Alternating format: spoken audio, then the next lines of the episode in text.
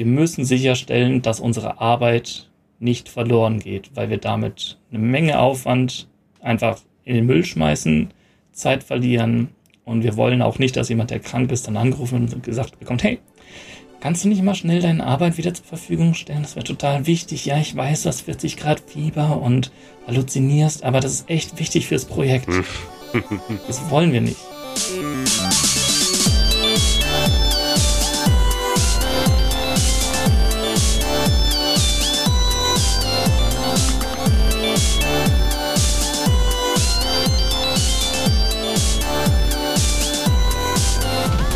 Herzlich, Herzlich willkommen, willkommen zum Itemis Podcast. Ich bin Gavin. Meistens hacke ich in die Tasten, manchmal schnipple ich auch diesen Podcast. Und ich bin Mina. Ich kümmere mich um Menschen und um Projekte bei der Itemis AG und wir reden heute über Agilität und agile Teams. Dazu haben wir Tobi eingeladen. Hey Tobi. Moin Gavin. Äh, ich bin Tobi. Ich arbeite als Agile Coach und Team Coach bei der Itemis seit knapp fünf Jahren und äh, freue mich total hier zu sein, weil mir das Thema unglaublich wichtig ist und ich mich freue, wenn ihr später auch mit Fragen auf mich zukommt. Als agiler Coach würde es mich wirklich interessieren, back to the basics. Was verstehst du unter Agilität? Wie ist deine Definition? Oh mein Gott. Streng genommen könnte man sich ganz leicht darauf zurückziehen, dass Agilität ja durch das Agile Manifest gegründet wurde, also auch 20 Jahre mittlerweile feiert. Das war irgendwie so 2003, glaube ich, als sich so ein paar Leute zusammengesetzt haben und sehr einfache Sätze niedergeschrieben haben, die sehr schwer zu verfolgen sind. Ich glaube aber, es ist ein bisschen komplizierter als das. Für mich ist aber tatsächlich ein Kernteil von Agilität Menschlichkeit und Wertstiftung dass man einerseits dadurch, dass man menschlich miteinander umgeht, es schafft, dass sich Menschen wohlfühlen und dass sie gerne arbeiten und damit auch produktiver sind. Wobei ich finde, dass es wichtig ist, dass Menschen gut geht, als dass sie gute Arbeit leisten. Ähm, aber dass das eine das andere bedingt, finde ich sehr, sehr wunderschön und macht mir meinen Job sehr viel leichter und angenehmer. Und wenn man als Coach dabei mitwirken kann, dass es Menschen gut geht und dabei Dinge passieren, die Kunden helfen, die Probleme lösen, ist das für mich das Wichtigste daran. Du hast jetzt gesagt Menschlichkeit und Wertschätzung, also Wertstiftung und Wertschätzung natürlich, äh, sind im Kern davon. Aber was ist das Pendant von Agilität? Was ist das Gegenstück? Genau, wie funktionieren Prozesse, wenn man keinen Wert auf Wertschätzung legt? Also da finde ich, ist das Agile Manifesto herausragend, um genau das darzustellen. Äh, da heißt es ja zum Beispiel Individuals and Interactions over Processes and Tools, also Individuen und Interaktionen über Prozesse und Werkzeuge. Und wenn man immer nur auf Prozesse und Werkzeuge guckt und dabei vergisst, mit den Leuten zu reden und einen kurzen Weg zu finden, also wenn man alles formalisiert, dann schafft man es auf jeden Fall, sich viel mehr Arbeit zu machen, als nötig ist. Und ja, auch das, der, der letzte Punkt im Agile Manifesto Responding to Change over Following a Plan die Realität wichtiger nehmen als den Plan, den man mal hatte. Ein totes Pferd reiten, das hat man schon manchmal gehört in der Projektwelt. Wird immer gern gemacht. Da bin ich sehr sicher, dass das viele nachvollziehen können. Wenn der Plan Müll ist, dann wird auch das Ergebnis Müll sein. Und wenn die Realität das überholt, dann sollte man der Realität folgen und nicht dem toten Pferd. Würdest du dann sagen, dass Agilität in jeder Organisationsform sinnvoll ist? Mm, ich würde das unterscheiden zwischen dem Mindset und der Organisationsform. Also das Mindset kann man, glaube ich, in jeder Position, in jeder Situation immer anwenden. Wenn ich zum Beispiel in der Vertragserstellung arbeite, dann ist es wichtiger, mit den Kunden zusammenzuarbeiten, rauszufinden, was sie brauchen, als einen guten Vertrag aufzusetzen. Sonst bringt der Vertrag niemandem was, obwohl ich dann theoretisch einen guten Job gemacht habe. Wenn ich Bildhauer bin und in die falsche Richtung arbeite und zwischendurch Feedback bekomme, dass das nicht das ist, was sie brauchen und ich trotzdem weiter arbeite, ist das auch Quark. Also das Mindset, glaube ich, passt überall hin, auch wenn die Umgebung das noch nicht unbedingt befürwortet oder unterstützt. Was sind deine Haupttipps für Einführung von Agilität, also eben dieser Umbruchssituation? ich schmeiß heute wieder mit den Standards um mich. Äh, ein Kanban-Prinzip ist, beginne da, wo du bist. Das klingt erstmal total einfach, aber Kanban wird dann mächtig, wenn man wirklich ehrlich darstellt, wie ist mein Prozess jetzt. Und wenn man damit anfängt, erstmal einen Prozess, so wie er jetzt heute ist, mit ich schreibe das auf einen Zettel, weil mein eines System in das andere System nichts reinkopieren kann, oder es sind unterschiedliche PCs, die auf unterschiedliche Netzwerkzugriffe haben, habe ich in der Realität erlebt. Mhm. Wenn man das einmal aufschreibt dass man sagt, ich gehe an den PC, um, um auf dieses System zuzugreifen, schreibe den Schlüssel, den ich brauche, auf einen Zettel, gehe an den zweiten PC und tippe das ab. Dann sieht man daran halt extrem gut, wie schlimm der Prozess ist. Man kann dann, wenn man Kanban zum Beispiel einsetzt, um auch den Durchlauf durch den Prozess sichtbar zu machen, messen, wie lange eine Aufgabe in welchem Prozessschritt ist, dann sieht man Dinge auf einen Zettel schreiben und woanders wieder eintippen, dauert extrem lange und dauert doppelt so lange, wenn man dabei einen Fehler macht, weil beim Abschreiben und wieder eintippen, ne, so eine API kann das natürlich problemlos, fehlerfrei und extrem sehr viel schneller. Aber zurück zu der Frage, inspect and adapt. Also wo stehe ich und was muss ich anpassen, um das, was ich als Ziel habe, wirklich zu erreichen? Und dazu gehört eben auch zu wissen, was man überhaupt für ein Ziel hat. Das heißt, die Analyse und Reflexion ist hier ein großer Kernpunkt. Genau. Dass man versucht, ein, irgendein Tool einzuführen, das eben eine agile Methode benutzt, um darüber Dinge sichtbar zu machen und darüber dann nach und nach die Probleme sichtbar zu machen und von diesen Problemen auf eine Zielfokussierung zu kommen und von der Zielfokussierung auf eine Vision, die dann unterstützt wird durch einen möglichst schlanken Prozess, der früh zu Wertstiftung führt. Stößt man da auch auf Widerstand im Sinne von lieber über Probleme nicht reden? Das gibt's natürlich. Also wenn man zum ersten Mal eine Retrospektive mit Leuten macht, die man vorher noch nicht kennengelernt hat, dann ist oft so eine Wirkung, was sollen denn jetzt dieses emotionale Ringelpiez mit anfassen? Es gibt halt diese und jene Retros, es gibt Retros, die sich auf das Wohlbefinden fokussieren mhm. und es gibt Retros, die sich auf den Prozess orientieren. Ähm, es gibt sehr viel unterschiedliche Aspekte und manches davon ist sehr schnell verschrien oder verbrannt. Das heißt, da ist es am Anfang sehr wichtig, dass man feinfühlig mit Fingerspitzengefühl rausfindet, was gerade die Probleme sind und schon mit etwas Vorbereitung rangeht. Und wie bei jedem Change hast du immer diesen Anteil von Early Adopters, die sagen, ja, geil, ich wollte schon immer mehr Eigenverantwortung tragen, ich wollte schon immer für den Bereich, den ich tatsächlich tue, auch die Gewalt darüber haben, selbst Veränderungen vorzunehmen, um das schneller hinzukriegen. Aber es gibt immer die Leute, die sagen, ach, ich habe jetzt zehn Jahre so gearbeitet und es gab jetzt sieben Umorganisationen in den letzten fünf Jahren jetzt kommt wieder einer daher, der mir erzählen will, dass die Welt eigentlich ganz anders aussieht und ich will eigentlich nur hier sitzen und meinen Job machen und dann gehe ich nach Hause zu meiner Familie und das ist total okay. Also Menschen sind unterschiedlich, mhm. Menschen sind Gewohnheitstiere, aber auch die müssen irgendwann abgeholt werden. Spätestens, wenn alle anderen sagen, hey, wir haben uns das alle angeguckt und das ist echt geil und wir können damit schneller werden oder wir haben das Gefühl, dass wir besser zusammenarbeiten und willst du nicht mitmachen, dann ist üblicherweise schon so der, der Gruppenzwang hilfreich. Aber das sind auch nicht die, die du am Anfang erreichen willst, wenn du einen Change-Prozess anstößt. Ich mache es so, weil ich finde, dass man damit gut zeigen kann, wie es funktioniert. Wenn du Agilität mit einem agilen Prozess einführst, mhm. dann kannst du halt darüber sichtbar machen, das ist der Prozess. Gleichzeitig äh, rein vom Wortbegriff her agil, ne, flexibel, eine gewisse Flexibilität sollte da sein, um flexibel zu werden.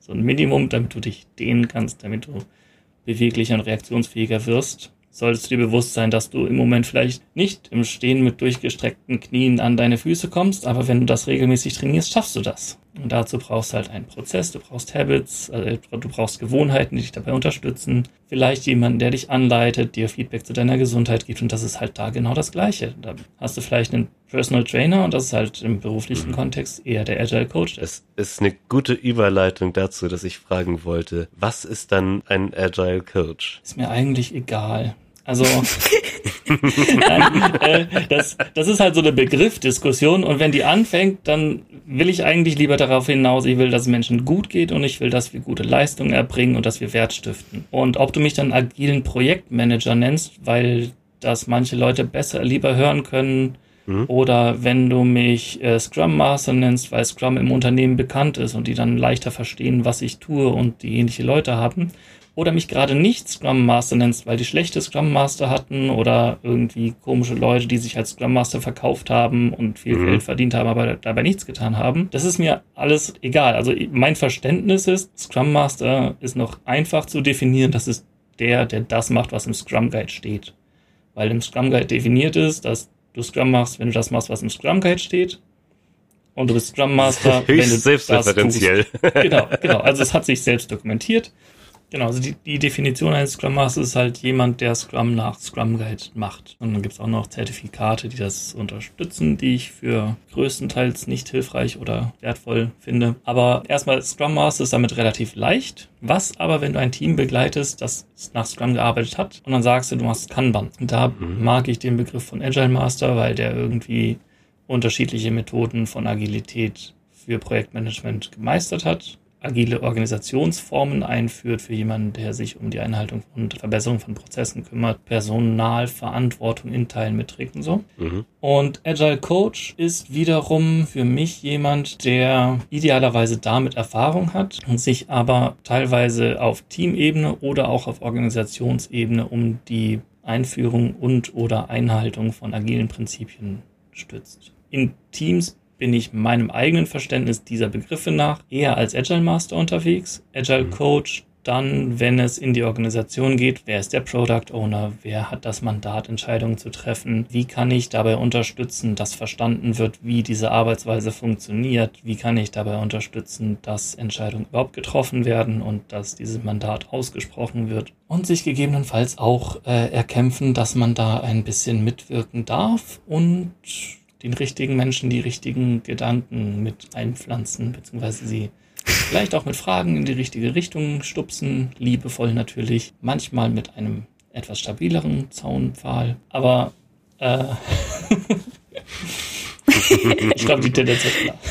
okay, das äh, war einiges zur Organisationsebene. Was macht aber ein agiles Team aus? Da glaube ich, kann man über den Reifegrad sprechen. Wenn ich jetzt ein Team habe, das gerade zusammengewürfelt wurde, die kennen sich noch nicht, die sind nicht eingespielt, die wissen nicht, was die anderen Leute im Team können, da ist kein Vertrauen zu den anderen da, die wissen nicht, wer ihnen den Rücken frei hält, ob sie sich gegenseitig unterstützen und sowas. Das wäre für mich ein gutes Beispiel, dass der Reifegrad noch nicht sehr hoch ist. Und wenn ich dann von da aus dahin komme, dass also, dass wir nicht nur Expertenwissen haben, sondern mehr Generalisten, die jeder für sich alle nötigen Dinge tun können das Projekt nötig sind. Bei uns dann die sagenumwobenen Full-Stack-Entwickler. Genau, also idealerweise hast du ein Team voll mit Full-Stack-Entwicklern, die jeder in einem Bereich Spezialisten sind. Also dieses T-shaped Teams, dass Vertrauen und Unterstützung und Wertschätzung da sind, dass ich weiß, als Entwickler, krank sein ist total okay, ich brauche mich nicht zur Arbeit schleppen. Ich weiß, dass alles, was ich in der Vergangenheit getan habe, an einem Ticket zum Beispiel, steht den anderen zur Verfügung. Sie kennen den Stand, sie können in kurzer Zeit rausfinden, was der Stand ist. Ich weiß, dass andere im Team das übernehmen können.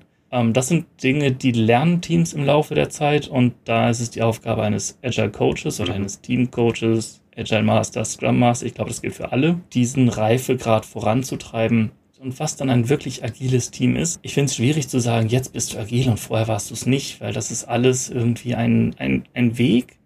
Deshalb wehre ich mich gegen diesen absoluten Begriff von das agile Team. Mhm. Aber ich glaube, diese, diese Entwicklung ähm, ja, beschreibt das, glaube ich, schon ganz gut. Wie schafft man denn diese Transparenz?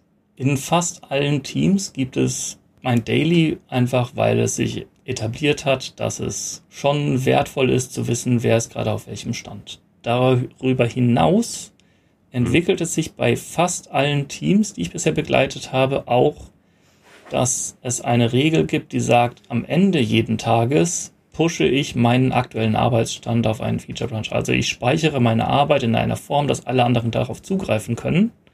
Dann haben sie nicht nur von morgens die Information, was mein Stand ist, sondern können, wenn ich am nächsten Tag krank sein sollte, mit sehr geringem Aufwand meinen Kram wieder aufheben und damit weitermachen und können sich sehr schnell einarbeiten. Wenn irgendwas ist, ich werde krank, Corona geht um, ne, in der Zeit jedes Team sofort haben alle verstanden, okay, ab jetzt kann es jeden Tag sein, dass jemand krank ist. Das ist total normal geworden.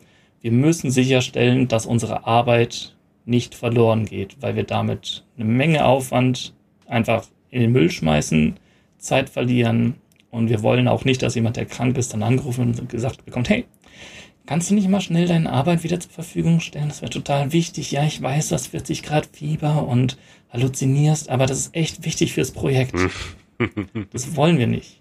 Also, wie ist das, wie siehst du das Zusammenspiel eigentlich zwischen dem Agile Coach oder Agile Master und die anderen Rollen in dem Team? Es gibt immer sehr spannende Abhängigkeiten, Überschneidungen und Widersprüche zwischen insbesondere einem Product Owner und manchmal eben auch im Team einem sehr erfahrenen Entwickler, so Lead Developer. Und dann halt noch allem, was in der Kundenorganisation sonst so ist. Ich verstehe dann meine Rolle eher so nach Bruce Lee Verständnis, be like water, sei das Wasser. Ich versuche dann dahin zu fließen, wo ich glaube, dass es am meisten abpuffert, wo die Gravitation am stärksten ist, also wo ich glaube, dass da meine, meine Arbeit den meisten äh, Wert stiftet.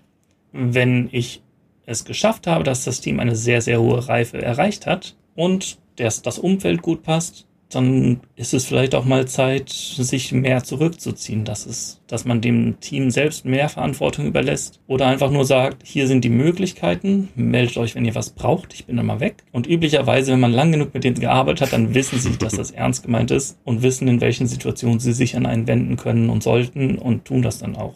Eigentlich ist mein Ziel fast immer, auch wenn ich es traurig finde, weil ich total gerne mit Teams arbeite, mich selber abzuschaffen in der Realität funktioniert es tatsächlich. Ja, die, Re die Realität sieht halt so aus, dass sich die Umgebung ändert und dann immer mal wieder Situationen entstehen, wo man als Scrum Master, Agile Coach, Agile Master vielleicht schon Erfahrungen in ähnlichen Szenarien gemacht hat, die da wertstiftend sind, die da helfen.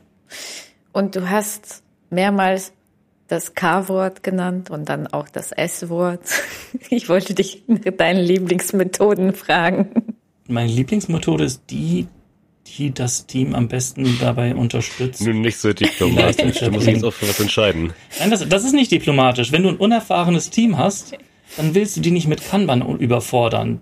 Weil Kanban kein Framework ist, sondern eine lose Sammlung von allem Möglichen, das du beliebig erweitern, verkleinern kannst. Also Kanban mhm. hat keine Definition per se. Kanban heißt einfach nur Signalkarte und dann kannst du sagen, okay. Leute, wollen wir dann tatsächlich noch die Organisationsebene, die operative, strategische, taktische Ebene, bringen wir das mit rein oder nicht? Was ist deine Lieblingsmethode, dein Go-To? Schon kann man. Also ich, ich muss, ich. nee, nee, kommt, kommt drauf an. Also, hm. Das ist aber trotzdem eine starke Simplifizierung meiner Aussage. Ja. ja. wir verdrehen alle. Wir müssen das verdrehen, weil wir nehmen gerade eine Stunde auf und am Ende sind das vielleicht 15 Minuten. Okay, dann, dann, dann fasse ich das kurz zusammen ich finde bei wenig erfahrenen Teams, die gerade frisch eingestiegen sind oder Teams mit vielen Junioren, Scrum am besten. Wenn es mhm. geht, wechsle ich möglichst schnell zu Kanban. Aber da muss der Kunde halt auch mitspielen und das verstehen und mitgehen. Und uns das Vertrauen schenken, das zu tun. Weil viele kennen Scrum und nicht viele verstehen Kanban. Weil bei Kanban mehr individuelle Verantwortung bei der Entwicklerin, beim Entwickler. Genau, und weil die ganzen Wirkprinzipien von Kanban schon sehr abstrakt sind. Eliminate Waste, ne, so. Klingt schon sehr, als hätte ich gerade irgendwo mein Zen-Stäbchen angezündet und würde vor mich hin meditieren, ne, fließe dahin, wo du, ne, sei wie Wasser. Ähm, Genau. Ich weiß, dass ich so klinge, aber Kunden muss man dann halt trotzdem klar machen können. Mit Kanban können wir viel flexibler auf Anforderungen reagieren. Wenn du mir heute ein Ticket gibst, kann ich dir sagen, wann wir damit anfangen und wie schnell es fertig sein wird, wenn wir eine gewisse Messgröße haben. Im Gegensatz zu bei Scrum musst du halt warten bis zum nächsten Planning, außer du tötest den Sprint und dann bringt es halt nichts Scrum zu machen, weil du dann keine Messbarkeit herstellst, weil du kein Commitment einholen kannst, weil das Team kein Vertrauen hat, dass es mit diesem Kunden zusammen wirken kann, machst du dir halt alles kaputt. Du willst sagen, es mag wie Gelaber klingen, aber es ist tatsächlich was dahinter. Danke dir. Ich habe noch drei Fragen tatsächlich. Frage Nummer eins ist, hast du eine richtige agile Horror-Story für uns? Ist dir schon mal was so richtig in die Grütze gegangen? Muss ich das beantworten? Damit würde nämlich so der ein oder andere Kunde vielleicht nicht so gut klarkommen. Also, hm. Kannst du das anonymisieren? Ich würde es andersrum formulieren. Es gibt halt Dinge, die passieren häufiger und ich habe die Befürchtung, dass sich dann so ziemlich jeder Kunde mal irgendwo angesprochen fühlt. So, äh, man versucht agil zu sein und dann grätschen einem irgendwie Prozesse rein. Oder die Hierarchie im Unternehmen ist halt so stark, dass eine Person als der Diktator wahrgenommen wird und damit hast du quasi ausgehebelt, dass ein Product Owner existieren kann, weil mhm. Agilität in Projekten auch bedeutet, man muss Verantwortung da abgeben, wo auch die Wertschöpfung passiert. und ein Product Owner, der immer zu seiner Geschäftsführung rennen muss, um sich jeden Furz bestätigen zu lassen, oder wo ein Tracking von Story Points auf Story-Ebene in Geschäftsführungsboard gereviewt wird. Das sind halt Dinge, die helfen nicht. Bitte lass das. Gut, danke dir. Frage Nummer zwei. Geht diesmal an Mina tatsächlich. Mina, du, äh, be bevor du Agile Coach geworden bist, warst du im Projektmanagement tätig, richtig? Genau. Wie siehst du die Überschneidungen da? Ich war im Projektmanagement im Kulturbereich tätig und wie vorhin erwähnt, also manche agile Methoden, wie zum Beispiel Feedback-Kultur und Menschen und äh, schätzen mehr als Prozesse, mhm. habe ich schon äh, aus der Umgebung auch mitgenommen. Was für mich neu dazu gekommen ist, ist einfach die Unternehmensstruktur. Ich habe früher auch in Teams gearbeitet, aber keine Entwicklerteams und dementsprechend musste ich erstmal auch einiges an technischem Know-how mir dazugewinnen, um überhaupt zu verstehen, was Rede ist. Ähm, aber mit dem agilen Arbeiten hatte ich sofort ein Verständnis dafür. Darf ich darauf auch antworten? Du darfst darauf auch antworten, Tobi. Nein, für nicht mich. für dich, aber äh, Projektmanagement. Dann aber mit, bitte auch genauso klingen wie Mina, ansonsten glaubt uns das keiner. Nein, ich, ich mache jetzt nicht auf Mina, ich bin halt anders. als, als ich eine Weile in Projekten war, war ich halt auch noch Wasserfall als Vorgehen gewohnt. Und dann war ich irgendwann in ein Projekt gewechselt, was sehr, sehr groß war. Und das Einzige, was ich als Bedingung gestellt habe, war, ich will kein Projektmanagement, keine Teamleitung machen. Das habe ich noch nie gemacht und das ist ein echt großes Projekt. Der Spaß an der Sache war, kurz danach äh, hat die Projektleitung entschieden, dass die Teamleitung für die Konzeption nicht mehr länger im Projekt sein wird. Und dann war ich das halt. Und später, als ich Agilität besser kennengelernt habe, habe ich festgestellt, dass ich das einfach schon gemacht habe. Statt einen Plan aufzustellen und den zu kommunizieren, habe ich das gesamte Team zusammengeholt und gesagt, okay, was sind unsere Standards? Was ist in jedem Konzept immer drin? Was, welche Schritte gehen wir in jedem Arbeitspaket? Wie viel Aufwand steckt dann mhm. pro Arbeitspaket da drin? Und das habe ich nicht festgelegt, sondern die Leute gefragt, die sich in den Bereichen, in den Komponenten, in den Dokumenten ausgekannt haben. Und am Ende hatten wir einen extrem gute Struktur und klare Abhängigkeiten und alle im Team wussten, wer woran arbeitet, wer welche Kompetenzen hat, wo wer vielleicht auch was übernimmt, wenn jemand krank wird. Und dann bin ich als Teamleiter mal ausgefallen, richtig hundsmiserabel krank, drei Wochen einfach nur flach gelegen. Ich hatte keinerlei Gelegenheit, irgendwas zu machen. Ich kam zurück und alles hatte sich von selbst geregelt. Die Abhängigkeiten waren klar, es hat sich ein bisschen was nach hinten verschoben, aber weil die Prioritäten und Inhalte klar waren, hat das Team alles kompensiert von selbst, ohne mhm. jegliche Einwirkung. Die letzte Frage geht an euch beide. Ihr seid beide Agile Coaches und ihr seid auch beide TänzerInnen. Ist das Zufall oder gibt es da einen Zusammenhang? Ich habe tatsächlich eine Methode gefunden, die sowohl im Tanzen als auch im Agile Coaching genutzt wird. Das ist das, was mir als erstes einfällt. One, two, for mhm. all. Ich glaube, es hat was mit agilem Mindset auch vielleicht zu tun, wenn man beweglich ist. Ich bin mir, ich bin mir nicht sicher. Ich, ich, also ich glaube grundsätzlich nein, aber ich glaube, es hilft. Weil tanzen ja auch heißt, dass du in der Lage bist, dich auf andere einzustimmen und einzulassen. Das fordert schon eine gewisse Empathie oder es trainiert vielleicht auch die Empathie, dass du dich auf dein Gegenüber einlässt, dass du einen äh, also in der Hinsicht und in der anderen, auf der anderen Seite, dass man auch seine eigenen Emotionen ausdrückt durch Körpersprache. Also insofern hilft es, glaube ich, schon, diese Menschlichkeit, die ich am Anfang erwähnt habe, aufzugreifen, besser zu verstehen, wer das Gegenüber ist, was die brauchen, aber auch selber auszudrücken, wie man selber sich bewegen möchte. Und in dem Tanz, den ich tanze, also Lindy Hop, ähm, da gibt's schon seit äh, mehreren Jahren eine Diskussion über den Tausch von den Rollen. Also das ist ein Partnertanz, wo Lead und mhm. Follow auch getauscht werden. Und ähm, tatsächlich das erste Mal, als ich von Servant Leadership gehört habe, dachte ich, das ist irgendwie auch so ähnlich. Also dass man diese Rollen auch je nach Bedarf auch wechseln kann. Und es gibt schon manche Parallelen. Und wer nach dem Wasserfallmodell tanzt, hat sicherlich keine Freude dran. Ein Wasserfall ist eine sinnvolle Methode, wenn man genau weiß, was der Scope ist, wenn der Scope vollkommen klar ist, wenn alle Fragen wirklich rückhaltslos geklärt sind und man eine Timebox hat, in der das erledigt werden soll. Ne? Also wenn du sagst, ich will eine einfache Homepage, die soll so aussehen, ich habe ein Wireframe dazu, die hat nicht viel Funktionalität. Es gibt nicht so viele Dinge, die man überhaupt noch klären könnte. Dann macht das meinetwegen mit Wasserfall. Aber wenn es komplexer wird oder Unklarheit oder Rahmenbedingungen sich ändern könnten, lass den Scheiß. Alles klar. Das ist ein, das ist ein Wort, das ist ein Schlusswort. Vielen lieben Dank, Tobi. Sehr gerne, danke für die Vielen Dank.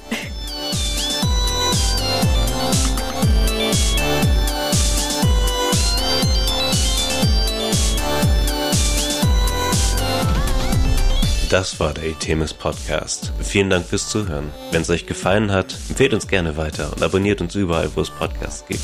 Und wenn ihr Lob, Kritik oder Anregungen habt, freuen wir uns riesig über eine Mail an podcast.etemis.com. Bis zum nächsten Mal.